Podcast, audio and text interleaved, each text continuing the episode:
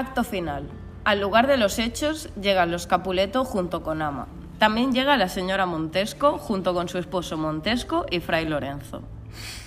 No, amado mío. ¿Por qué lo hiciste? ¿Por qué te fuiste sin mí? Será mejor que te apartes, Julieta. Emmanuel. Mejor deja a tu hija tranquila, Capuleto. Ella amaba a mi hijo, no tenía la culpa de nada. Jamás comprenderás el dolor que siento por la pérdida de mi hija. Mi hijo también murió y por eso te propongo la tregua. No me apartaré de él. Me iré con él. Y lo amaré hasta morir. Él y yo somos libres de amarnos y nos amaremos por toda la eternidad.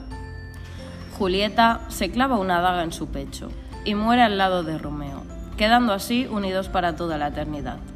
Debido a todos estos sucedidos, las dos familias deciden hacer una tregua y llegar a la paz. Y fue así como el amor imposible de Romeo y Julieta logró unir a las dos familias separadas por los años.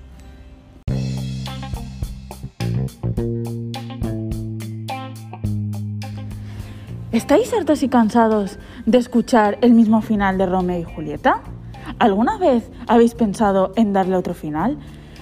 Pues estáis de suerte. Es vuestro momento de contarnos una historia diferente que nunca se escribió. Además, podéis poneros en parejas y escribid un diálogo y sobre todo, disfrutad.